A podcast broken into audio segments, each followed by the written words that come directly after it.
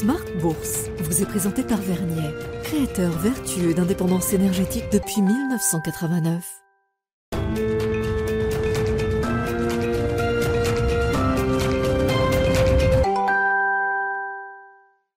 C'est reparti pour Smart Bourse, votre double dose quotidienne de marché en direct sur Bismart chaque jour à la mi-journée, 12h30, 13h et en fin d'après-midi, la grande édition pendant une heure à partir de 17h, rediffusée à 20h sur Bismart TV, émission que vous retrouvez chaque jour en replay sur bismart.fr et en podcast sur l'ensemble de vos plateformes. Au sommaire de cette édition ce soir, les investisseurs qui entrent dans une euh, séquence emploi américain avec une série de données dans les prochains jours qui seront des données euh, importantes pour évaluer justement la la résilience du marché du travail euh, américain. Nous aurons demain les créations d'emplois dans le secteur privé pour le mois de mars. Vendredi, qui sera une journée fermée sur les marchés, mais qui sera une journée importante sur le front statistique, nous aurons la publication du rapport mensuel sur euh, l'emploi aux États-Unis pour le mois de mars. Et en attendant, les investisseurs ont pris connaissance cet après-midi des ouvertures de postes pour le mois de février. Les JOLS qui retombent sous la barre des 10 millions pour la première fois depuis près de deux ans. 9,9 millions de postes ouverts au mois de février aux États-Unis, quand bien même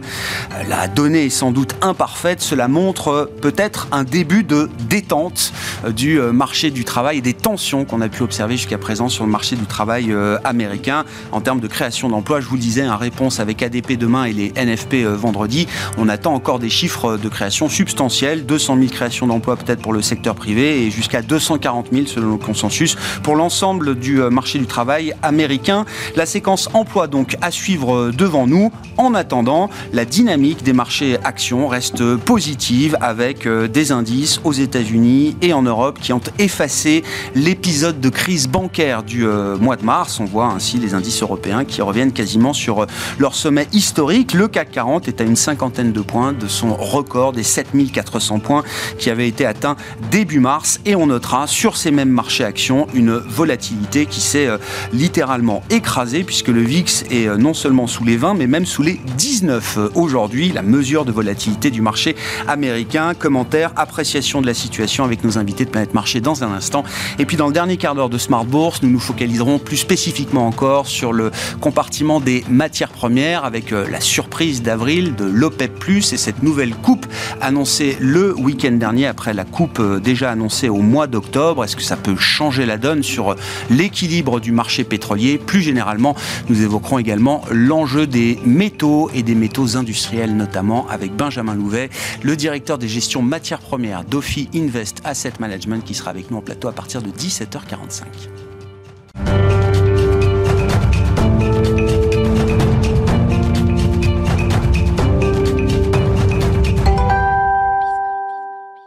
Mais d'abord, les infos clés de marché, tendance mon ami, chaque soir en direct à 17h avec vous, Alix Nguyen et le CAC 40 qui s'est rapproché à quelques points près de son record historique. Et oui, l'indice s'inscrit en hausse pour la septième euh, séance d'affilée, une série inédite depuis euh, février 2021. À son plus haut de la journée, l'indice a atteint les 7399 points, soit un niveau euh, inférieur au pic de séance. C'était le 6 mars dernier à 7401 points. La décision de plus de réduire la production de pétrole n'a pas empêché le CAC de progresser. C'est même l'inverse, puisque même si son titre consolide désormais, Total Energy apparaît comme le principal contributeur euh, au retour du CAC à ses sommets historiques. Euh, depuis euh, début 2022, le groupe français a bondi de 36%. À noter également que le baril de Brent progresse encore après un bond de plus de 6% hier. Et puis on notera que le secteur des banques poursuit son rattrapage. Et oui, BNP Paribas, Crédit Agricole et Société Générale sont en nette hausse. Et puis, euh, dans l'actualité des entreprises, L'Oréal nous apprend l'acquisition de la marque australienne de cosmétiques haut de gamme Aesop. L'Oréal va verser 2,5 milliards de dollars au Brésilien Natura Co, l'actuel propriétaire de la marque australienne. C'est 15 fois les bénéfices annuels d'Aesop. Avant les indications d'emploi aux États-Unis, les investisseurs ont pris connaissance des prix à la production en zone euro pour le mois de février, avec une diminution en rythme mensuel plus forte que prévu. Ils ont diminué euh, de 0,5% en rythme mensuel, mais conservent une progression de 13,2% sur un an. Hors énergie, les prix à la production en février ont augmenté de 0,2% sur un mois et de 10,2% en rythme annuel. Euh, par ailleurs, selon l'enquête publiée par la BCE, ce matin les anticipations des consommateurs concernant euh, l'évolution de l'inflation à l'horizon d'un an sont retombées à 4,6% en février dans la zone euro contre 4,9% en janvier, soit un deuxième tassement mensuel consécutif. Enfin, côté Banque centrale, on notera que le camp de la pause gagne un nouveau membre avec la Banque d'Australie. Oui, la Banque d'Australie a, comme attendu, maintenu son principal taux directeur à 3,6% afin, je cite, de se donner plus de temps afin d'évaluer l'effet de la hausse des taux d'intérêt. Elle estime par ailleurs qu'une poursuite du resserrement monétaire sera nécessaire. Tendance, mon ami, chaque soir, les infos clés de marché à 17h en direct avec Alix Nguyen dans Smart Bourse sur Bismart.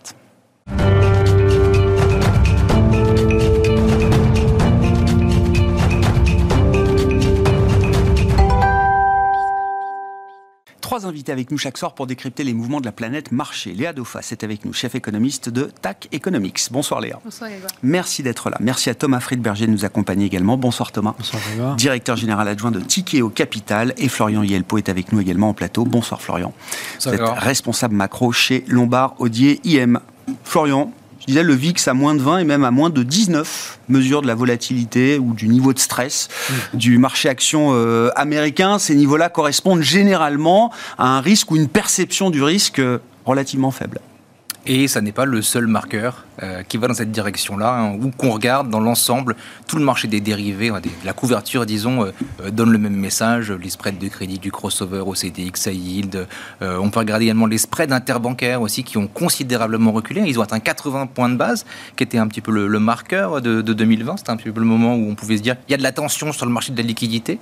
Euh, il est retombé aujourd'hui à peu près 40 points de base, donc divisé par deux. Si on voulait des, signes que nos banques centrales sont crédibles pour gérer le risque systémique qu'elles sécrètent elles-mêmes, euh, la réponse est là, euh, sous nos yeux. Ça veut dire quoi? Ça veut dire que pour les marchés dans l'ensemble, il y a aujourd'hui un vent d'optimisme qui semble souffler. Il y a le rapport de sur l'ISM hier qui était mauvais. Néanmoins, les marchés actions ont continué à monter.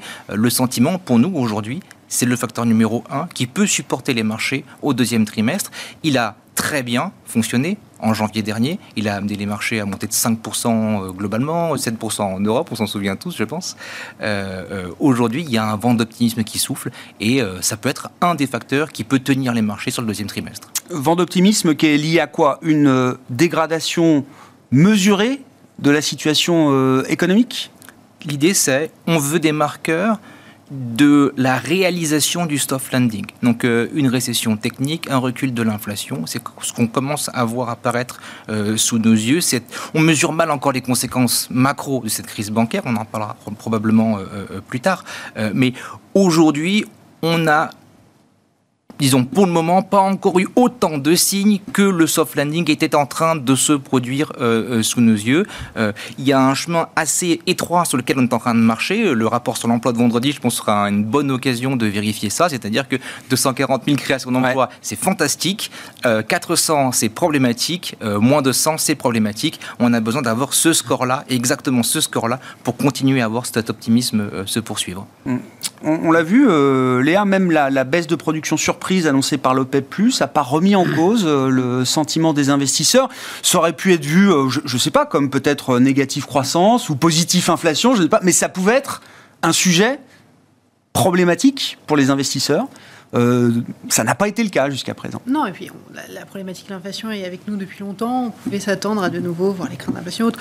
Je pense que ce qu'a dit Florian, c'est la clé, c'est que on a eu des banques centrales qui ont répondu rapidement à une problématique, qui ont rassuré le marché qui est dans une phase assez volatile. En fait, on voit bien qu'on on- on n'a pas trop d'idées, en tout cas le marché n'a pas trop d'idées sur le scénario sur les prochains trimestres. On oscille entre du no landing, du hard landing, euh, de la récession forte. Donc le fait que on arrive à avoir des données qui ne sont ni trop mauvaises ni trop bonnes. Euh, il y a eu beaucoup de craintes sur les, Fed, les, les indicateurs des Fed euh, locales euh, aux États-Unis qui étaient en forte baisse, mais en face, on avait un ISM service qui était en forte hausse. Donc on voit bien qu'on est, on est en fait dans cette Ouais. phase où le cycle se retourne. On sait que ça va arriver, Euh, c'est normal, c'est un ajustement de cycle normal, mais pour l'instant, euh, les indicateurs restent suffisamment robustes pour espérer que les Fed et les, les banques centrales de manière générale arrivent à faire un soft landing. Pareil, ce- ce- cette situation de tension financière, on le savait, qu'un épisode de remontée forte euh, des taux obligataires dans un contexte normal, on savait qu'il y aurait des tensions. La bonne surprise, c'est que effectivement les banques centrales sont arrivées vite, que pour l'instant la contagion est limitée. Et c'est ce qu'il fallait, c'est ce qu'il fallait. Il fallait que, que, les pompiers soient présents et soient, soient présents. C'est une séquence et un processus finalement euh, normal au regard de l'histoire. Alors, vous savez, nous, on a des modèles de cycle US. En fait, le cycle US décélère depuis juillet dernier dans nos modèles. Mmh. C'est-à-dire qu'on est sur une situation normale, la Fed remonte ses taux, ça décélère. Il y avait une forte résistance de la consommation amenée par toute la logique Covid. Mais au final, la, la, la suite décélère est logique. Nous, notre indicateur, c'est ce qui pointe, c'est les créations d'emplois autour de 34 000. Quand on arrivera sur ce cycle-là, on sera sur cette phase récession molle. Et puis après, pour arriver sur un scénario encore plus grave, plus fort, il faut une situation systémique. Mais pour l'instant, en tout cas, tout est en place historiquement avec une situation qui décélère graduellement. Et la bonne surprise, c'est que ça décélère sans à-coup. Ouais. Et que ça se fait bien pour l'instant. D'accord.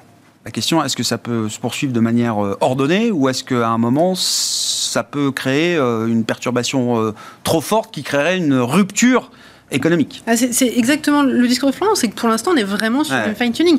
On, on, on, va nécessairement reparler des banques centrales. On voit bien que ça devient de plus en plus difficile pour elles de gérer cette situation. On n'a plus de forward guidance. On a assez de mal à voir ce qui va se passer sur les projections euh, de taux sur les prochains meetings. Euh, les, les, la volatilité dans le pricing de marché est énorme. Alors effectivement, le VIX est très faible, mais le move sur l'indicateur de volatilité ouais. sur les marchés obligataires, lui, a des, des niveaux proches de ce qu'on a connu en 2008. Donc on voit bien qu'en fait, le, le, on a une problématique forte le travail des banques centrales, la gestion va être de plus en plus compliquée face à une inflation qui certes décélère mais de persistance, une instabilité financière qui n'est pas forcément forte mais des tensions financières qui vont rester présentes sur l'ensemble de l'année, fait qu'on est sur une ligne de crête. Pour l'instant, la macro tient parce qu'on a tout le surplus Covid, mais ça va être une année qui va être compliquée et je pense une année très volatile, qui restera mmh. volatile même si la question de la stabilité financière est mise de côté actuellement Alors c'est une question, euh, Thomas Friedberger, je me tourne à nouveau euh, vers vous. Ça va bientôt faire un mois que le, choc SVB est apparu dans le, les cartes euh, du, marché des, investisseurs. Est-ce qu'effectivement cet épisode de tension bancaire qui devait ou qui pouvait arriver euh, à un moment. Est-ce que c'est quelque chose qui appartient au mois de mars et qui restera euh, comme appartenant au mois de mars? Ou est-ce qu'on est encore dans une situation qui nécessite évidemment une vigilance renforcée et qui appelle des répliques peut-être encore euh, devant nous?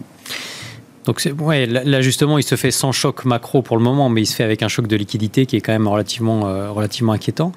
Et euh, donc, bon, pour répondre à, à cette, à cette question-là, euh, l'aspect systémique euh, du choc, euh, du choc est à mon avis évacué. Bon, euh, il n'a jamais vraiment existé à mon, à mon, avis, surtout que les, effectivement les banques centrales ont plutôt répondu assez, assez rapidement. Euh, mais comme, comme d'habitude, c'est plutôt les, les, les, acteurs les plus faibles qui, qui, qui, en, qui, en, qui en pâtissent. Par contre, en termes de liquidité, on n'est clairement pas revenu, on est clairement pas revenu dans les, dans les clous. Et, et ça, c'est pour je... tout le monde. Et ça, c'est pour tout le monde et sur beaucoup voilà. de marchés. C'est ça. Sur, sur, beaucoup, sur, euh, ça. que ça soit sur euh, les, euh, les, le marché des, des, leverage loans, sur les marchés secondaires d'actifs non cotés, euh, private equity, dette privée, même sur les marchés cotés, hein, et, et, même d'ailleurs sur les marchés actions qui sont censés être les marchés les plus, euh, les plus liquides. la liquidité n'est pas, est pas revenue. Euh, et euh, sur les financements bancaires, euh, aujourd'hui, quand vous, quand vous êtes investisseur dans l'immobilier, c'est beaucoup plus compliqué d'avoir du, du, du, levier. Donc, choc de liquidité, qui n'était pas le premier d'ailleurs. Hein, moi, j'interprète ce qui s'est passé sur les fonds de pension anglais l'année dernière comme un choc de liquidité, ce qui s'est passé sur les cryptos, pareil, ce qui s'est passé sur les produits semi-liquides américains, real estate, pareil. Là, on a le choc de liquidité bancaire, et tout ça, ça fait que bah, le choc suivant est plus fort que le choc précédent. Et moi, c'est plutôt ça qui m'inquiète que le cycle économique. Ah oui, quand on prend la série de chocs telle que vous l'avez euh, identifiée, euh, partant de la crise des fonds de pension euh, britanniques, les cryptos, euh, les semi-liquides américains et le choc SVB, chaque choc est un peu plus grand que le précédent. Bah, ça, ça, se voit pas dans les, cours, ça se voit pas dans les données macro. Mais je peux dire que quand vous êtes dans le marché, et nous on l'est, hein, on est dans la, réalité du terrain, que ce soit pour exécuter des nouvelles transactions, mais aussi pour... Il y, y, a beaucoup de risques qui est en train de changer de main. Il y, y, a beaucoup trop de leviers dans ce, dans ce système. Euh, et euh, quand vous avez un choc de... Enfin, la liquidité qui s'amoindrit, qui ben, euh, les gens qui ont trop de leviers, ils sont obligés de vendre. Et donc il y a beaucoup de risques qui est en train de changer de main. Quand vous voyez les discounts que, que vous pouvez obtenir en étant apporteur de liquidité, ce qui est notre cas. Mmh. Euh, vous, euh, bon, alors ça crée des opportunités d'investissement qui sont très intéressantes. Ça se voit pas forcément encore, mmh. mais je peux vous dire qu'il y a beaucoup de vendeurs. Et on parle de discount, je sais pas, à chaque fois je vous pose la question, c'est 30, 40% parfois sur des portefeuilles d'actifs ça, ça, dépend quoi Ça dépend quoi, j'imagine euh, Des portefeuilles de, de euh, dans, dans, dans, le venture capital, c'est plus que ça. Enfin, ça peut être plus que ça. Dans, le, dans, dans la dette privée, c'est un peu moins. Euh, après, ça, c'est beaucoup de cas par cas. Mais si vous prenez le secondaire de private equity, qui était un, un, marché qui traitait à une prime par rapport à la valeur des actifs il y a encore un an et demi, disons, parce qu'il y avait plus d'acheteurs que de vendeurs. Hein, c'est comme ah ouais, ouais. vous avez des portefeuilles complètement déployés pas de courbe en J, donc ah. euh, la, prime se justifie comme ça. Aujourd'hui, traite plus à une prime, traite à un discount. Donc ça veut bien dire qu'il euh, y a plus de vendeurs que d'acheteurs, ou que l'acheteur pense que le prix du vendeur, euh, enfin que les valorisations auxquelles le vendeur veut vendre ne sont pas les valorisations qui sont, qui sont celles de marché. Mais en tout cas, à partir du moment où les portefeuilles changent de main, il y a un prix. Et donc ce prix-là, il veut bien dire quelque chose. Quoi. Quelle peut être la traduction macro devant nous de cette situation que vous observez sur le terrain des marchés justement bah, je, ça, dépend de ça dépend de, de l'ampleur du choc. Ça va dépendre aussi de la euh, de la, la, continuation de la réponse des, des banques centrales. C'est-à-dire que j'ai l'impression quand même qu'il y a eu un quantitative easing euh, de nouveau là avec la, la, la réserve fédérale qui a injecté euh, 400 milliards. Ouais, quasiment. Dans, dans, le, dans, dans, le système. Donc voir les marchés remonter là-dessus, bah, c'est pas étonnant puisque c'est relativement mécanique. Euh, par contre, euh, si l'inflation, les chiffres d'inflation continuent à être euh, relativement euh, euh, sticky, visqueux, visqueux voilà, collant, ouais, exactement, et que les banques centrales sont obligées de continuer à remonter les taux, même modérément, ça peut accentuer ce, ce, type de choc de Ça, c'est le pire des scénarios. C'est-à-dire une inflation qui, qui ne baisserait pas malgré tout ce qu'on est en train de décrire et l'accumulation de, C'est probablement un scénario possible. Ouais, ouais. Euh, et là, on marche sur un peu sur un, sur un volcan. Bon, Florian, comment est-ce que ces, ces, tensions apparues dans le système bancaire sur la liquidité pour de nombreux acteurs euh, aujourd'hui, fournisseurs de crédit euh, à l'économie, comment est-ce que tout ça va se retrouver dans la macro? À quel rythme? À quelle échéance? Avec quelle ampleur? Euh, Comment on réfléchit à ces questions Sans avoir peut-être de réponse définitive. Hein. Ça fait partie du plan. Le plan de la Banque centrale, c'est d'utiliser le canal du crédit, c'est-à-dire de monter les taux jusqu'à faire en sorte que les banques cessent de prêter de l'argent. Les banques au sens large, disons, les pourvoyeurs de liquidités et de capitaux, euh, euh, réduisent leur, financement euh, à l'économie pour ensuite engendrer un ralentissement et, moins d'inflation. On en parlait tout à l'heure hors antenne. Madame Lagarde se plaignait à la précédente conférence de presse de la BCE de ne pas voir la politique monétaire atteindre l'économie, comme vous le disiez, dans des propos proportions suffisantes. Euh, Et une faiblesse de la transmission de la politique monétaire. Exactement. Euh, on risque d'avoir quelques surprises de ce côté-là, euh, parce que, encore une fois, si vous êtes aujourd'hui une banque vertueuse, euh, vous allez vouloir conserver justement cette vertu, et pour cela, vous allez cesser, de, vous allez réduire en tout cas mm. les, les, les, vos plans de prêt globalement aux entreprises et aux ménages. Donc côté housing, côté immobilier, côté capex, ça risque d'être difficile. Alors, nous, on regarde plutôt du côté liquide, donc on va parler de CAPEX, on va regarder les, euh, le S&P et, et l'Eurostock. De votre côté, côté illiquide, euh, vous voyez des choses qu'on ne verra pas, en tout cas, qu'on constatera que trop tard. Euh, mais lorsque ce plan se met en route, euh, il va être difficile de, de, de l'arrêter. C'est ça, la, ça, le risque. Ah ouais, j'entends. On parlait d'un chemin de crête, j'adore cette expression-là, c'est la bonne expression. C'est une route extrêmement difficile à Mais ça veut dire que ça sort un peu du contrôle des banques centrales. C'est plus juste une question de politique de, de taux, euh, désormais, c'est aussi le crédit bancaire qui est en jeu. Et là, la situation est moins bien contrôlée peut-être de ce point de vue-là. La théorie, c'est vous avez deux outils, euh, un outil qui contrôle la liquidité, un outil qui contrôle la lutte contre l'inflation, et on a déployé deux outils en même temps. C'est pas vraiment un quantitative easing parce que oui, c'est vrai, on a augmenté la taille de notre bilan banque centrale, euh, mais néanmoins, on continue à mener la lutte contre l'inflation en, en, maintenant des taux euh, élevés. Ça, encore une fois, c'est la théorie. Ouais. Est-ce que la théorie peut survivre au fait? C'est ce qu'on s'apprête à, à, découvrir cette année. Oui, lorsque le canal du crédit commence à être endommagé, c'est plus difficile de rattraper la conjoncture. Et ça se présente comme un, un crunch euh, assez général, assez euh, soudain, assez violent. Est-ce que ça peut prendre la forme d'une euh, contraction du, crédit, mais qui serait étalée dans le temps d'une certaine manière, qui serait plus l'idée d'une normalisation peut-être par rapport à ce qu'on a pu observer les années précédentes, ou est-ce qu'il y a l'idée quand même d'un truc un peu profond, un peu rapide, un peu soudain? Alors, moi, je conseille à tout le monde d'aller regarder ce qu'on appelle les Fed Loan Officer Survey. Bien sûr. Parce qu'on est tous autour de la table un peu conscients de ces, ces données-là, qui sont des données qui sont trimestrielles et le dernier rapport date de euh, décembre dernier. Et ce, ce, dernier rapport fait déjà état ouais. aujourd'hui d'une situation dans l'attribution des prêts ouais. qui est équivalente au pire de 2020. Mais c'était sans ce choc oui. euh, bancaire. Donc on peut imaginer que dans cet équilibre des forces entre euh, l'industrie des services qui tient bien et le financement de l'économie euh, qui, commence à donner, qui commençait à donner des signes de faiblesse, aujourd'hui, il y a eu une petite inversion des forces, euh, pas, et pas du bon côté, plutôt du côté euh, qui va peser sur euh, la construction des earnings, la construction des résultats des entreprises euh, dans les grands indices listés, qui aujourd'hui se portent ouais, particulièrement bien. Donc il y a une question de séquence quand même. Vous dites le, le sentiment peut rester positif pendant encore euh, quelques temps, mais à un moment, il y a ce, ce rappel de la réalité qui devra s'imposer à des marchés qui n'ont peut-être pas intégré suffisamment cette réalité. À l'occasion des saisons de résultats, c'est généralement comme ça qu que le rythme se fait. La, la, plupart des dérapages de marché se font généralement en septembre mmh. parce que c'est le moment justement où on va avoir les résultats qui sortent. C'est aussi, aussi simple que ça.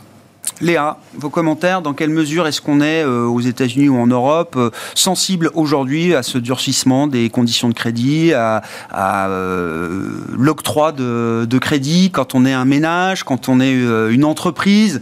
Tout dépend, j'imagine, si on a accès au marché de capitaux ou mmh. pas, mais est-ce que ça peut être une sensibilité très directe, très immédiate? Est-ce que ça va se voir dans les prochains Bank Lending Survey ou Loan Officer Survey aux États-Unis et en Europe du prochain trimestre ou du premier trimestre en l'occurrence, ou est-ce que c'est il y a aussi l'idée d'une forme d'inertie?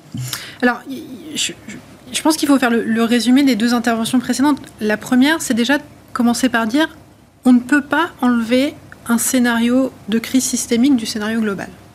C'est-à-dire qu'on a une multiplication de facteurs qui augmente, qui est présente. La fréquence, la répétition des incidents, des événements. Et puis on, on s'en doute, hein, le, le, niveau de valorisation, le fait qu'on soit dans une fin de resserrement, les, les, la question de la liquidité, tout ça fait que effectivement ce n'est pas un scénario central, il ne faut pas le considérer comme un scénario central parce que l'action des banques centrales a été préemptive et qu'on voit bien qu'elles sont conscientes du risque et qu'elles interviendront, mais euh, je pense qu'il ne faut pas mettre de côté ce scénario-là. Il faut, il faut le garder en tête, c'est quelque chose à monitorer. Ça, c'est le premier point. Le deuxième, c'est effectivement, ça n'est pas une surprise pour un économiste aujourd'hui euh, d'avoir un scénario de décélération de l'activité parce que les contraintes sur le crédit, que ce soit ménage ou entreprise, étaient déjà à des niveaux de 2020, voire même de 2008 aux États-Unis. Donc on est en fin de resserrement de cycle, euh, à quelques point de base près, mais on est déjà en fin de resserrement de cycle.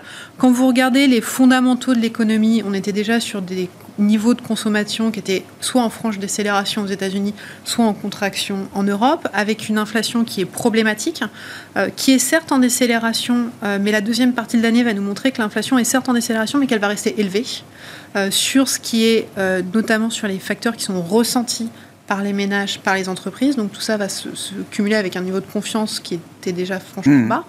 Euh, donc effectivement, l'impact ne va pas être immédiat, on ne va pas le voir sur les, sur les données de, de mars-avril. Par contre, nous, on s'attend sur nos scénarios qu'au fin de Q2, début Q3, on arrive sur euh, des niveaux euh, d'activité et de croissance qui deviennent négatifs. Alors, on est déjà autour de zéro en zone euro, donc c'est pas c'est pas compliqué. Oui, oui, oui. En fait, on, on, va être dans cette décélération, décélération franche. La, la question, c'est en fait celle de l'ampleur. Euh, ce que je vous disais en fait avant même le choc SVB, nous nos modèles montraient que les activités ouais. étaient en phase de décélération, que la contraction du crédit commençait à jouer, à se matérialiser, que les ménages étaient pénalisés par l'inflation, que le marché de l'emploi ralentissait. Certes, c'était plus résilient que ce qu'on voyait dans les cycles précédents, mais on était dans des, des, des images d'économie ouais. qui étaient déjà en ralentissement. Là, la question, c'est est-ce que on est sur des seuils où on va flirter avec le zéro et, et le entre moins 0,5 et 0, le mild recession, le scénario que ouais. tout le monde a un peu en tête, oui, oui. ou est-ce qu'on va aller chercher des chocs plus ouais. profonds? Là, pour moi, il y, y, a deux réponses. Euh, la première, c'est les réactions des banques centrales. Qu'est-ce qui va se passer? Comment elles, comment elles vont faire? Euh, Il y, y, a effectivement ces deux outils. Euh, et là, la question, c'est qu'est-ce qu'on fait entre une question de stabilité financière qui est certes résolue, mais qui va rester un problème majeur, et une inflation qui ne reviendra jamais à 2%. Euh, donc on, on, a, on a une, bah, une, ligne de crête, encore mmh. une fois, pour l'économie, mmh. pour les banques centrales à gérer. Et donc nous, on a effectivement ce scénario de décélération de l'activité qui va euh, se mettre en place sur ce, le Q2, qui va être vraiment visible fin de Q2, début Q3, assez fort. Euh, plutôt sur euh, des scénarios qui seront euh, sous, les, sous les zéros, en contraction. et puis après, il y a vraiment l'incertitude sur la seconde partie d'année. Qu'est-ce que font les banques centrales? Qu'est-ce qu'elles font avec une inflation qui va rester autour de 4 et, et, dans ce contexte-là, comme on fait sur un canal du crédit qui est déjà contraint, et une question de crédibilité de banque centrale qui va se poser. Hmm. C'est-à-dire que in fine, à un moment ou un autre, elles vont devoir abandonner leur objectif d'inflation. À un moment, il va y avoir un problème. Quand, on a... Les investisseurs sont déjà convaincus. Hein. Je disais dans le Fund Manager Survey de, BOFA, je crois, début mars, euh, deux tiers des investisseurs pensent que les banques centrales ne ramèneront pas l'inflation à 2%. Si ça implique une crise économique euh, majeure ou une récession euh, dure, ou une crise financière. Je le rajoute parce que je crois que l'enquête était faite avant les événements SVB et, autres. Mais jusqu'à une limite de 4%. Oui. Mais il y, a vraiment cette, question. On arriverait à une inflation à autour de 3. On pourrait, on pourrait dire qu'on est dans le cycle et que mmh. autour de 2 dans une histoire de cycle de moyenne, c'est pas. Si on arrive avec des inflations à 4, qu'est-ce que font les banques centrales euh, Je pense qu'à un moment ou à un autre, au cours de cette année, la question de crédibilité va se poser et ça va être un problème à un moment où la stabilité financière doit aussi être euh, tenue par les banques centrales. C'est un vrai sujet. Mmh. Thomas, euh, vos commentaires, hein, bien sûr, et puis un mot peut-être de l'intensité de la reprise chinoise et euh, asiatique dans, son ensemble. Alors, je fais le lien d'ailleurs avec la, baisse de, production annoncée par euh, l'OPEP+. On peut disserter de la dimension politique ou géopolitique. La question, c'est est-ce qu'il y a un rationnel macro derrière cette baisse de production? Est-ce que cette baisse de production est aussi le constat que euh, l'intensité énergétique ou pétrolière de la reprise en Chine est hmm. peut-être moins fort que ce qu'on pouvait imaginer? Bah, Pour le moment, ça a l'air d'être le cas, ouais. Pour le moment, ça a l'air d'être le cas. Après, le, bon, la, Chine est, est quand même en train de réouvrir, le, business se normalise. Euh, là aussi, la Banque centrale a plutôt une, une attitude relativement euh, pragmatique, on va dire. Euh, et, on voit clairement dans la région le business repartir, pour le coup, de plus belle. Quoi. Hong Kong est en train de réouvrir. avec une activité qui est redevenue quasiment, quasiment normale. et puis la, toute, la région du sud-est asiatique à euh, une, une, activité extrêmement soutenue. Quoi. Donc, euh, Et c'est une désynchronisation euh, du, de ce qu'on vit ou ce qu'on va vivre nous en Europe, aux États-Unis. On peut avoir euh, comme ça un, un monde à différents niveaux, différents régimes de croissance. Oui, ce serait, ça serait, ça serait plutôt, ça serait plutôt pas mal. Ouais. Après, voilà, faut être assez humble sur le sur les sur les prévisions, hein, parce que sur l'inflation, je rappelle qu'il y a deux ans, personne ne pensait qu'on irait au-delà des 2% d'objectifs d'inflation. Hein, donc, oui. oui. Sur l'inflation, d'ailleurs, le, sujet qui monte, et qui remonte d'ailleurs jusqu'aux aux dirigeants des, banques centrales, c'est la question des, marges, de l'inflation tirée par les marges, la spirale prix-marge, prix-profit, plus que la spirale euh, prix-salaire. Euh, c'est un narratif assez nouveau de la part des, banques centrales, même si on peut constater tous le phénomène quand même de manière empirique, euh, parfois depuis plusieurs mois, plusieurs trimestres. Mm. Qu'est-ce que ça change euh, Est-ce que le risque est moins sur les salaires que sur la volonté de, des entreprises, dans certains secteurs, certaines industries, de maintenir le plus possible et le plus longtemps possible euh, leur marge et leur prix de vente? Bah oui, c'est une question de timing pour le coup, parce que ça peut pas, enfin on peut pas construire un, modèle, un modèle long terme sur sur ça. D'accord, c'est pas soutenable. Bah je, enfin je pense pas, pas, je suis pas économiste donc. Non non mais je laisse mes. non mais vous connaissez les entreprises, c'est-à-dire que là ça mêle un peu la, le, micro euh, micro-analyse et la partie macro. C'est probablement pas très soutenable. Voilà, donc les marges des entreprises vont, vont se contracter, euh, sont déjà probablement en train de se, de se contracter, euh, se contracter un peu. Alors après, il y a quelques artifices qui permettent de, de, de, de, et puis, de gagner du temps, et puis ça prend du hmm. temps de toute façon à, à, s'ajuster. Et ça, couplé avec des taux d'intérêt structurellement plus hauts, donc des, des, multiples de valorisation structurellement plus bas, ça doit aboutir normalement à une, à une correction euh, saine euh, sur les valorisations. Quoi. Et, ça, dans tous les, que ça soit du listé, du, euh, du, du, privé, du crédit, euh, des actions. Et, et, on le voit, le marché commence malgré tout à intégrer cette, cette idée-là. Au-delà des indices qui sont au plus haut, est-ce qu'on a quand même, derrière le niveau des indices, déjà une anticipation que certains secteurs vont voir leur marge baisser? Moi, je trouve qu'il y a une certaine complaisance là-dessus. Voilà. Mais c'est dû aussi au fait que euh, ça fait 40 ans qu'on n'a pas connu ça et qu'on euh, a perdu les réflexes. Euh, on, a, perdu les réflexes. Et, d'ailleurs, c'est un autre sujet. Mais quand vous voyez ce qui s'est passé chez, Silicon Valley Bank, on voit bien que nos cerveaux, tous de manière, collective, on, sont quand même biaisés par, par 40 ans de désinflation sur les, problématiques du, risque de duration et des corrélations entre les actifs risqués et les actifs non risqués. Et donc, mais, ceci dit, je pense qu'il y a et le fait que dans les marchés non cotés, euh, les valorisations commencent à s'ajuster, c'est aussi un, signe relativement avancé. Euh, ouais, avancé. Ouais. j'entends. Florian et euh, Léa aussi, hein, cette question de l'inflation par les marges soutenable ou pas, je lisais ce que nous disait Fabio Panetta, membre du directeur de la, BCE, dans un article interview au New York Times ce, week-end. Alors, il constate l'inflation euh, par les marges, hein, dans la dynamique euh, qu'on peut observer sur les derniers mois et les derniers trimestres. Il en fait un facteur de risque de persistance de l'inflation à un niveau euh, élevé. Je comprends qu'il n'exclut pas totalement l'idée que ça joue aussi dans la persistance de l'inflation. Non, mais euh, Florian et, euh, puis Léa. Euh. alors, ben, toutes les entreprises n'ont pas le même pricing power. Déjà, on regarde évidemment beaucoup les grandes qui, elles, sont capables d'aller pousser mm. justement ces hausses, de maintenir leurs marges. leurs marges sont, sont, plus, sont en plus haut, effectivement. c'est un fait. Mais si on regarde rien que la performance action des indices équipondérés, vous savez, le, mm. souvent un point de comparaison intéressant, on est loin d'avoir la performance qu'on observe sur, les, sur les large caps, sur les grandes entreprises. Donc, c'est déjà une partie seulement de l'économie où on observe ce phénomène-là. Et ensuite, le deuxième élément, c'est, à mon sens en tout cas, quand une entreprise voit le prix de ses intrants commencer à baisser, c'est généralement pas bon signe euh, vis-à-vis de l'avenir. C'est-à-dire quand le prix de vos matières premières commence à reculer, le prix des salaires, enfin le, prix du travail, le, salaire, lui, légalement, généralement, il ne recule pas. Par contre, euh, le, prix des matières premières, elle, lorsqu'on commence à les voir reculer, c'est plutôt un signe d'affaissement de la demande qui va ensuite, par effet boule de neige, va finir par vous impacter. mais les prix de vente, pour l'instant, ils continuent de progresser encore un peu. Hein oui, bien sûr. Mais les résultats, c'est la quantité fois marge. Donc euh, le moment où on voit généralement la baisse du prix des intrants, un peu plus tard, la partie quantité, enfin je serais ravi d'en débattre euh, sur le plateau, mais la, partie quantité commence à être touchée, et ça, ça s'appelle une récession.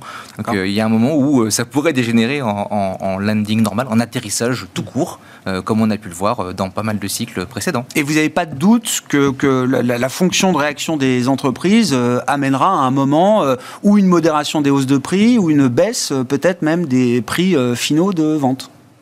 Disons, j'ai la faiblesse de penser que la demande, au final, fera sa loi euh, euh, au sein de ces marchés-là. Euh, mais pour l'instant, tous ces stimulus Covid dont on a pu bénéficier ont créé un choc de demande qui s'est mélangé avec un choc d'offres qui ont l'air inarrêtables.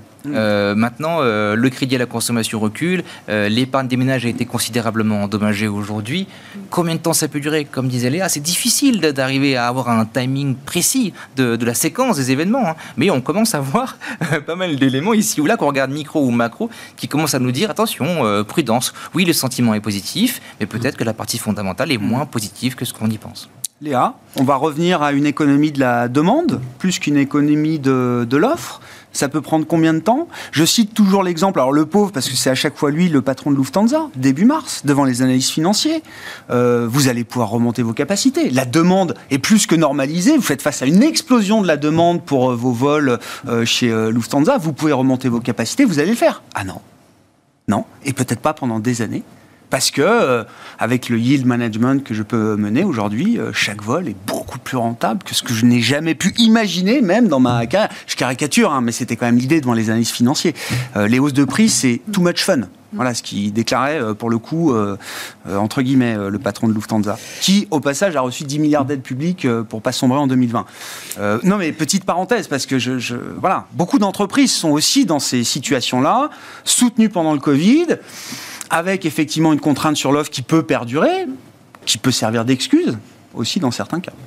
Je, pense que c'est vraiment la question de séquence en fait qui est importante. C'est-à-dire que là aussi, je pense que cette question des marges, c'est un peu le rétroviseur. C'est-à-dire que quand on a les banquiers centraux s'en aperçoivent un peu trop tard. Alors, bah, c'est déjà normal de mettre ce sujet-là en avant. C'est important. Il y a de toute manière cette il faut marteler que la Banque centrale est à la manœuvre, qu'elle est crédible, qu'elle regarde, qu'elle est consciente des problèmes. Enfin, tout ça va dans le, en plus la, la volonté d'amélioration de la communication Banque centrale. C'est, normal d'avoir ce discours-là.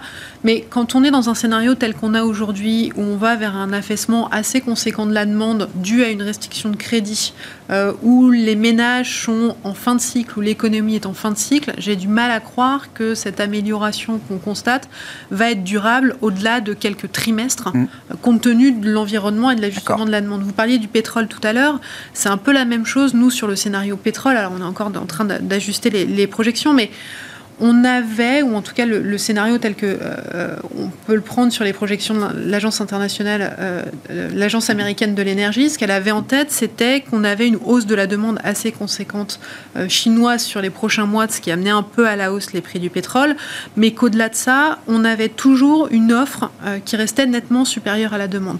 L'ajustement qu'on a là euh, de l'Arabie saoudite sur l'offre doit aussi se faire en parallèle d'un ajustement plus fort que ce qu'on avait en tête, ou en tout cas ce que, ce que l'agence euh, américaine projetait dans le scénario. Donc un, tout, tout, ça est un peu lié, c'est-à-dire que on va quand même vers un cycle cette année où on va avoir un affaissement de la demande, probablement plus fort que ce qu'on anticipait, tout ça se reflète à la fois sur les prix, sur la partie euh, pétrole, sur la partie conso. Et donc, c'est normal d'avoir ce discours-là. Et puis, en plus, ça répond aux craintes de la population, aux craintes actuelles. Mais je pense que c'est un peu rétroviseur et que le, scénario de cette année ne sera pas le même que, que celui qu'on a eu l'année dernière, bien loin de là. D'accord. Oui, donc on va retrouver une forme de relation normale euh, de ce point de bah, vue-là. En fait, on, va épurer. Ça a pris du temps, mais. Euh, le post-post-Covid. C'est comme ça qu'on essaie de faire. On a eu le post-Covid, et puis là, on annule tout ça, en fait. On, revient à une situation normale. Pareil, c'est comme. vous parlerez vendredi des créations d'emplois. Ça va probablement être. Non, on n'en parlera pas, on ne sera pas là, mais euh, on en parlera. mais, mais, ça, sera, ça sera ça.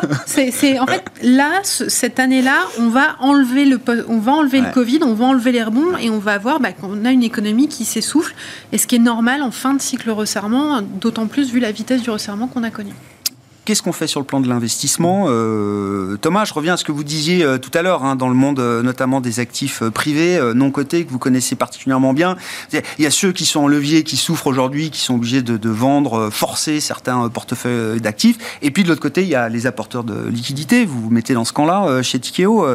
Thomas, alors je, voyais, c'est emblématique, je cite un de vos grands concurrents, mais KKR vient de lever, vous l'avez vu, j'imagine, 8 milliards d'euros ou de dollars, je crois, pour son nouveau fonds de buyout euh, européen, c'est un record historique. Euh, et il semble que le signal, ce soit que l'Europe va être un territoire d'investissement et d'opportunités, d'affaires très important. Oui, en plus en disant que c'était une, opportunité euh, unique, ce avec quoi on est assez d'accord d'ailleurs. Euh, en particulier en Europe. Euh, mais il n'y a pas que dans les actifs non cotés. Hein. Dans, le, dans le crédit, on aime bien le, on aime bien le crédit euh, court terme, un short duration. Aujourd'hui, avec un portefeuille majoritairement investment grade, vous avez du plus, plus de 6% de rendement, tout en étant très sélectif sur, la, sur, la, sur, le, sur la sélection de valeur. Donc il y, a, y, a aussi de la valeur dans certains segments. Et puis les subordonnées financières, on n'en parle même pas. Ah, ah oui, ça a été. Même si ça, a bien repris, hein, je crois. Hein. Ça a bien repris. Bien, bien corrigé la baisse ah bah. assez impacté par ce qui s'est passé avec, avec Crédit Suisse. Là, il y a eu des, très bonnes nouvelles ces derniers jours, puisque les, les HSBC a rappelé des, ce qu'on appelle les legacy tier Bien sûr. Bien sûr. Ça, ça, ça, a fait represser le, marché à la, à la, hausse, mais il y a encore des, taux de rendement actuels qui sont extrêmement intéressants. C'est pas un marché qui est mort. Non, mais attends, super parenthèse. C'est pas un marché qui est mort. Parce que moi, j'avais vu une banque allemande qui avait skippé, au contraire, mmh. un, rappel euh, d'AT1. La HSBC, qui est quand même une autre nature, euh, euh, refinance quand même ses, ses obligations hybrides c'est pas un marché qui est mort. Bah, on va voir. Mais euh, enfin, c'est pas à souhaiter parce que si ce marché-là est mort, ça veut dire que le coût de financement euh, des banques d'une manière générale en Europe va, va, augmenter et que donc leur appétit au risque va baisser encore plus et donc ça va être procyclique euh, dans le sens d'une récession. Donc c'est pas à souhaiter. Euh, on va voir. Je pense que les, les, les, déclarations de la Banque d'Angleterre, de l'ESMA, de, l'ESMA, de, la, de, la, Banque Centrale Européenne visent justement à montrer que ce marché-là, ce qui s'est passé avec les, les, alternatives tiers de crédit suisse qui ont été ramenés à zéro alors que les actionnaires, eux, ont été euh, partiellement compensés, ne, ne, se passerait pas dans, dans, leur, dans, leur, zone. Donc ça, ça a contribué à ramener un peu la confiance. Mais il y a quand même eu un petit choc. c'est un marché de 200 milliards d'euros. donc c'est pas, pas rien. C'est un gros gros, euh, gros, grosse source de financement euh, de capital hybride pour les banques. Il faut souhaiter que ce marché-là soit, soit pas mort. En tout cas, le risque est bien rémunéré et on trouve qu'il y a beaucoup de valeur là-dedans. Et puis après, sur le non-côté, il y a effectivement beaucoup de choses à faire, beaucoup de... Et juste sur, le crédit, euh, avant ça, euh, Thomas, euh, on reste très court en duration il n'y a pas encore l'idée de se dire tiens ça peut être intéressant d'aller chercher un peu plus de duration. De manière sélective, euh, on peut aller un peu plus loin. Donc les, typiquement les subordonnées financières, il y a quand même de la duration là-dedans. Hein. donc euh, euh, quand le risque est bien rémunéré, ça vaut le coup de le prendre. Nous on est on est encore dans un dans un, scénario possible de de remonter des taux longs pour plein de raisons d'ailleurs hein, et de manière assez structurelle sur le sur le long terme. je pense que les taux longs ne, ne, ne peuvent que remonter. Euh, et donc on est, on est pas. Donc c'est une vue euh, structurelle sur la duration que vous avez. C'est euh, pour l'instant, ouais. Ah en tout cas, on trouve que c'est toujours un problème de rémunération du risque. On trouve que le risque n'est pas bien rémunéré sur la partie longue de la, hmm. de la courbe, sauf exception. et donc quand il y a des exceptions, on, vous êtes dessus. et sur la partie euh, privée, c'est déjà le moment des opportunités. KKR, le, ils disent sur le fonds européen, c'est euh, euh, il y a six mois un peu compliqués et après on déploie. Ouais, c'est probablement dans les prochaines années, mais sur les actifs non cotés, vous le temps de déploiement du capital est beaucoup plus long. Donc vous avez des périodes d'investissement de 4 de 4-5 ans mm. sur un fonds. Donc c'est effectivement dans les 4 ou 5 prochaines années, il va y avoir une opportunité, en particulier en Europe parce qu'il y a moins de leviers. Donc le, marché est plus sain. Euh, et puis aussi parce que euh, probablement le processus de démondialisation euh, fait que euh, euh, les entreprises européennes vont devoir se refocaliser sur leur marché domestique, comme toutes les entreprises du monde. Et qu'on est 400 millions. Et qu'on est 450 millions. Et, quand vous voyez les entreprises qu'on a en portefeuille, en particulier dans, dans les domaines de transition énergétique, de cyber, etc., aujourd'hui, c'est des entreprises qui historiquement ont fait plus de business avec la Chine ou les États-Unis qu'avec l'Europe elle-même. Et, et, en fait, ce qu'on fait en leur apportant ce capital patient, c'est de les aider avec notre réseau en Europe à, se reconnecter à, leur marché européen. Et là, ça, ça peut créer énormément de valeur pour les entreprises de taille intermédiaire. Florian, les considérations d'investissement qui vous animent aujourd'hui euh, dans les portefeuilles que vous euh, supervisez, donc marché liquide hein, euh, essentiellement, où est-ce qu'on en est des équilibres? On navigue un petit peu à vue entre la, multiplicité des scénarios dont on parlait précédemment. Aujourd'hui, ce qu'on dit à nos clients, c'est qu'on a, on a en gros une espèce de 60-40.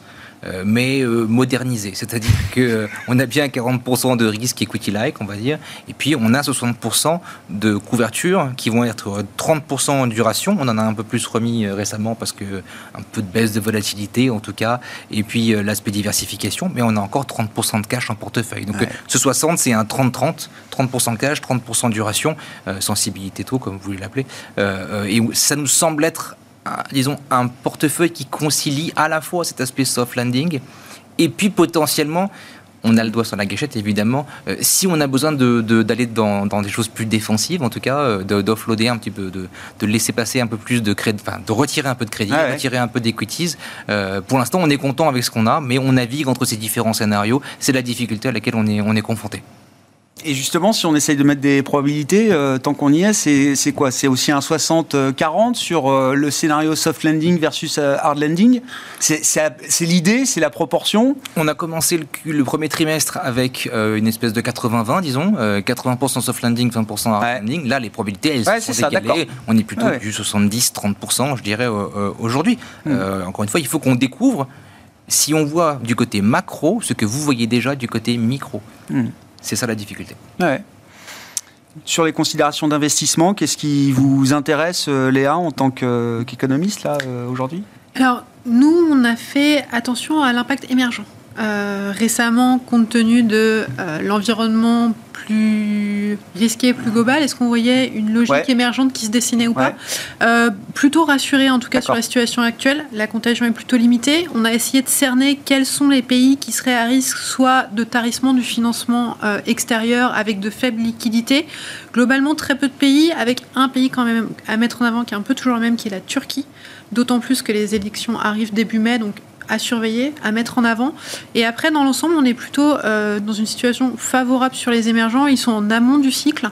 Euh, la situation de l'inflation, hormis quelques pays, s'ajuste. Euh, la situation monétaire est plutôt en adéquation avec la macro. Donc une période plutôt favorable aujourd'hui, avec toujours les poches et les pays sur lesquels faire attention. Mais voilà. Mais c'est une crise à laquelle ils peuvent résister. Ils ont des problèmes. Hein. Enfin, ils ont Alors, des situations qui sont parfois pas enviables euh, d'ailleurs, mais c'est une crise euh, de la liquidité du, de, en dollars euh, qui, à laquelle ils peuvent résister. Alors, encore une fois, si la crise telle qu'on la connaît aujourd'hui ne dégénère pas. si elle était amenée à dégénérer, c'est ce qu'on a regardé, quels sont les émergents qui ont à la fois un levier domestique, une, une, problématique de crédit élevé, donc c'est traditionnellement les pays asiatiques, et avec une faiblesse en termes de soutien public budgétaire, et là c'est le Brésil qui ressortirait. Donc il y a des pays qui sont à risque en cas de propagation. Pour l'instant, ce n'est pas le scénario, mais si ça venait à être le cas, Turquie, Brésil et un certain nombre de pays asiatiques. Merci à vous trois. Merci d'avoir été les invités de Planète Marché ce soir. Léa Dauphas, chef économiste de TAC Economics, Florian Yelpo, responsable macro chez Lombard et Thomas Friedberger, directeur général adjoint de Tikeo Capital.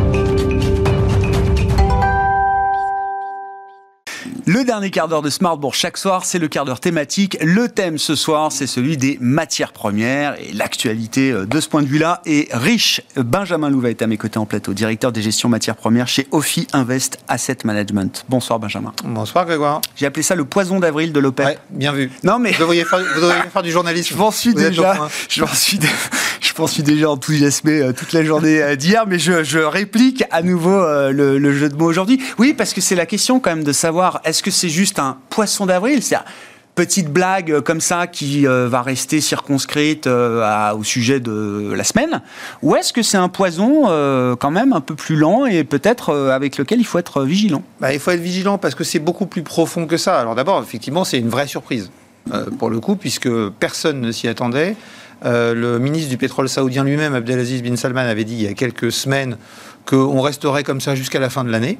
Et puis là, d'un seul coup, euh, une baisse, et puis une baisse significative, hein, puisqu'on parle quand même d'une baisse par les pays de l'OPEP d'un million cent soixante-six mille barils à partir du mois de mai, auxquels vont s'ajouter les 500 000 barils de réduction du pétrole russe qui devaient s'arrêter en juin, mais qui finalement vont durer jusqu'à la fin de l'année, ce qui veut dire qu'à partir de juillet, on a 1 666 000 barils de moins, ce qui fait quand même 1,7% à peu près de la demande mondiale. Hein. C'est loin d'être neutre. On est au total à plus de 3,6 millions de, de, coupes dans la production, euh, sur un marché dont la plupart des analystes, et dont nous faisons partie, pensons qu'en deuxième partie d'année, qui devrait être très tendu. Euh, il faut savoir qu'on a un manque d'investissement de longue date dans ce secteur, euh, qui fait que, euh, eh bien, sur les produits raffinés, on est tendu, sur la production, on est tendu, la production nord-américaine, notamment le pétrole de schiste, hein, qui nous a mm. beaucoup aidé depuis 2008 et depuis l'annonce par l'Agence internationale à l'énergie du pic de production sur les pétroles conventionnels, on a tenu grâce au pétrole non conventionnels, et notamment le pétrole de schiste américain. En début d'année dernière, on prévoyait pour 2023 une croissance de ce pétrole de schiste de 1 million de barils par jour. En fin d'année, on prévoyait 600 000 barils par jour. Aujourd'hui, on prévoit 300 000 barils par jour. Manque de main-d'œuvre, hausse des coûts de production, hausse des coûts de financement. Euh, les meilleurs gisements sont a priori en train de s'épuiser. On a une rentabilité par puits qui est en train de baisser. Tout ça, et puis les actionnaires qui demandent de la rentabilité et puis de la productivité. Tout ça mis bout à bout en pute. Et c'est peut-être une partie de l'explication de ce mouvement. C'est que jusqu'à maintenant, euh, l'OPEP était plutôt dans la réaction, même on a déjà eu l'occasion d'en parler, plusieurs personnes annonçaient que l'OPEP était morte parce qu'il y avait justement ces pétroles de schiste. Et là, l'OPEP est en train de reprendre la main et est en train de montrer que la banque centrale du pétrole, c'est l'OPEP. Et, ça, c'est un, élément extrêmement fort, parce que s'ils le font aujourd'hui, c'est parce qu'ils savent justement que le risque de perdre des parts de marché au regard d'autres acteurs est très faible. L'autre élément qui est important, c'est que c'est un, signal très fort envoyé aux Américains, comme quoi l'unilatéralisme, c'est fini, quoi.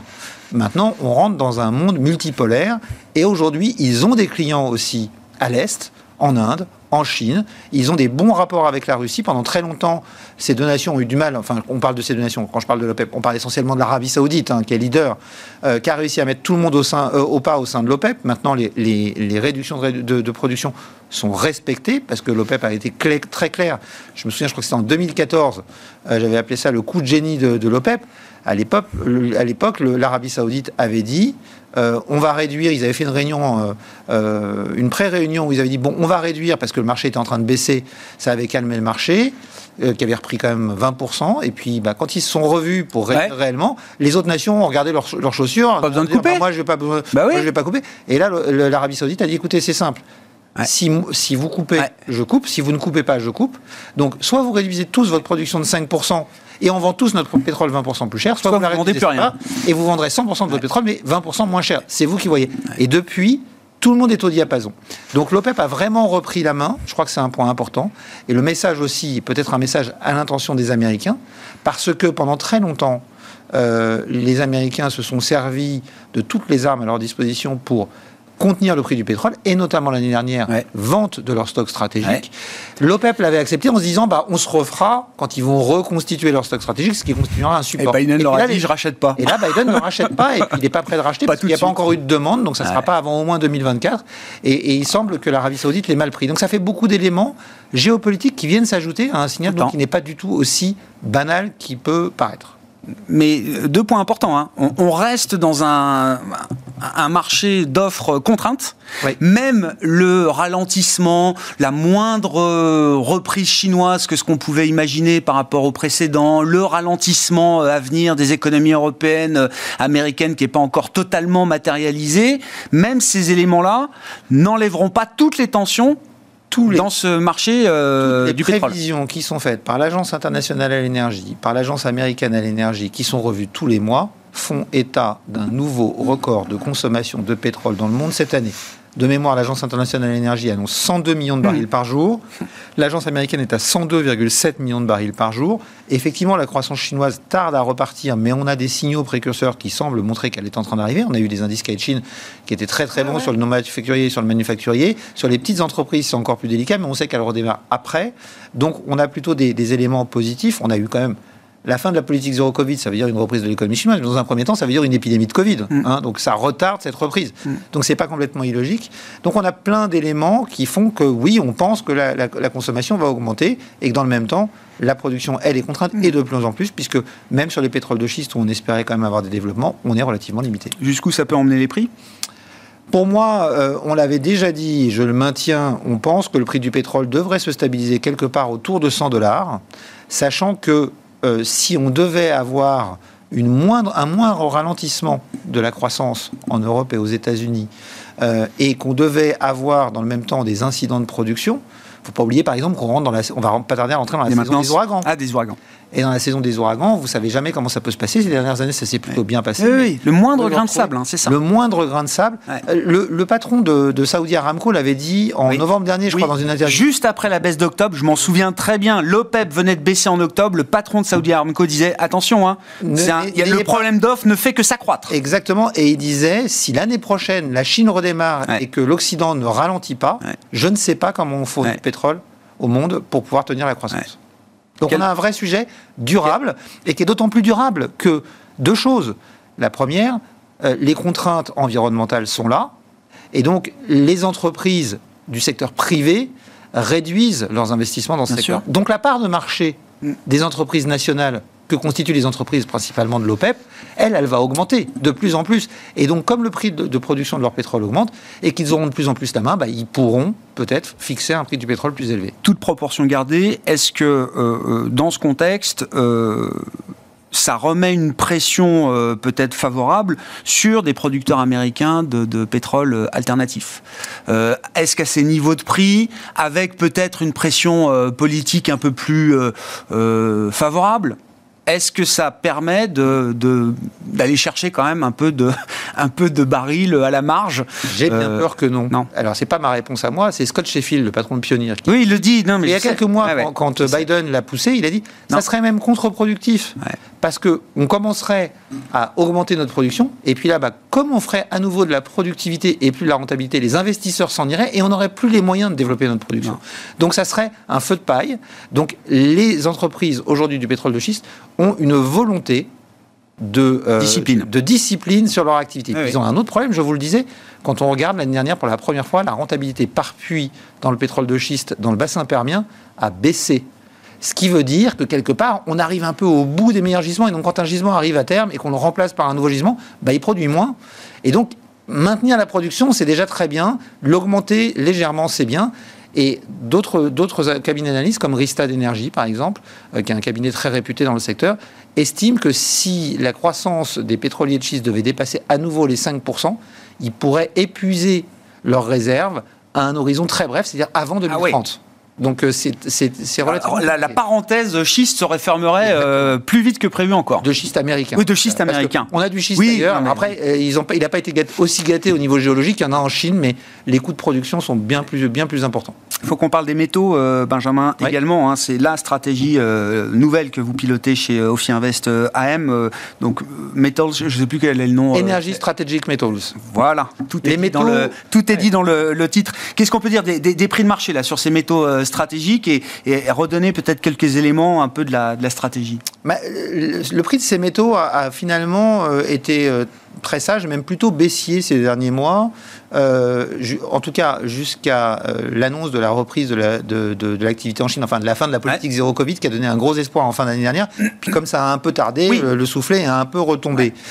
Euh, donc aujourd'hui, on est sur des niveaux qui sont relativement raisonnables, mais on sent la tension qui arrive de partout. Euh, les besoins générés par la transition énergétique sont absolument considérables. On en a un exemple patent l'année dernière. L'année dernière, il ne vous aura pas échappé qu'en Chine, il y a eu une énorme crise immobilière. On a eu la politique zéro Covid qui a beaucoup contraint l'activité.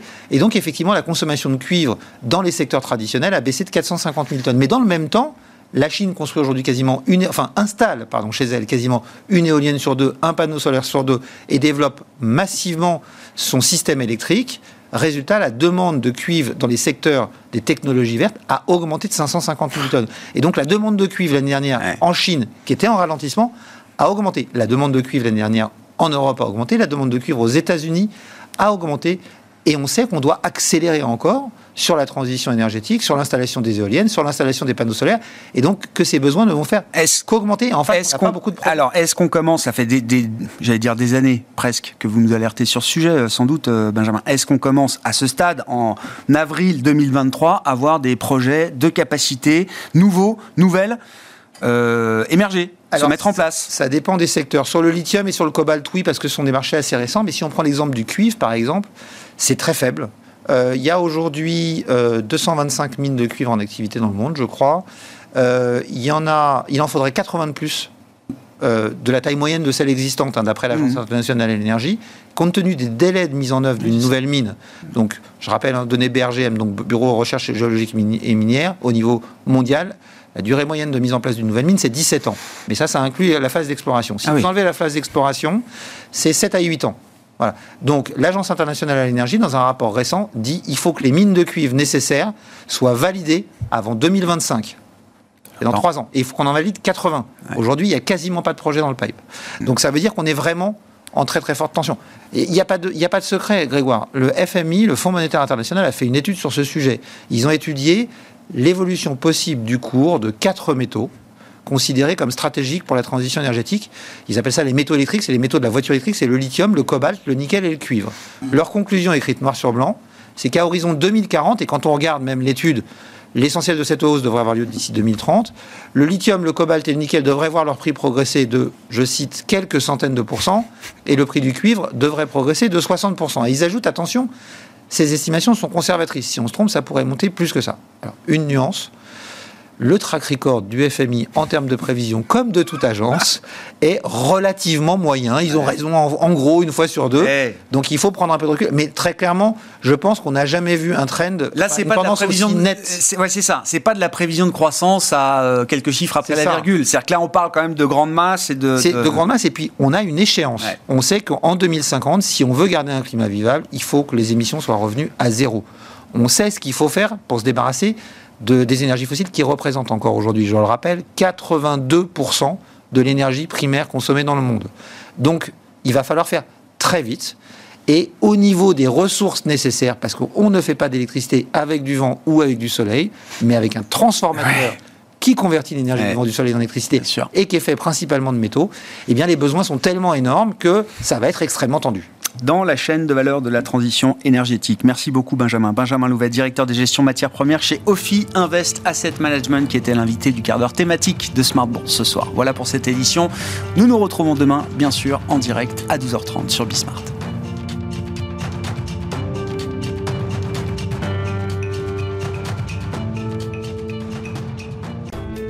Smart Bourse vous a été présenté par Vernier créateur vertueux d'indépendance énergétique depuis 1989.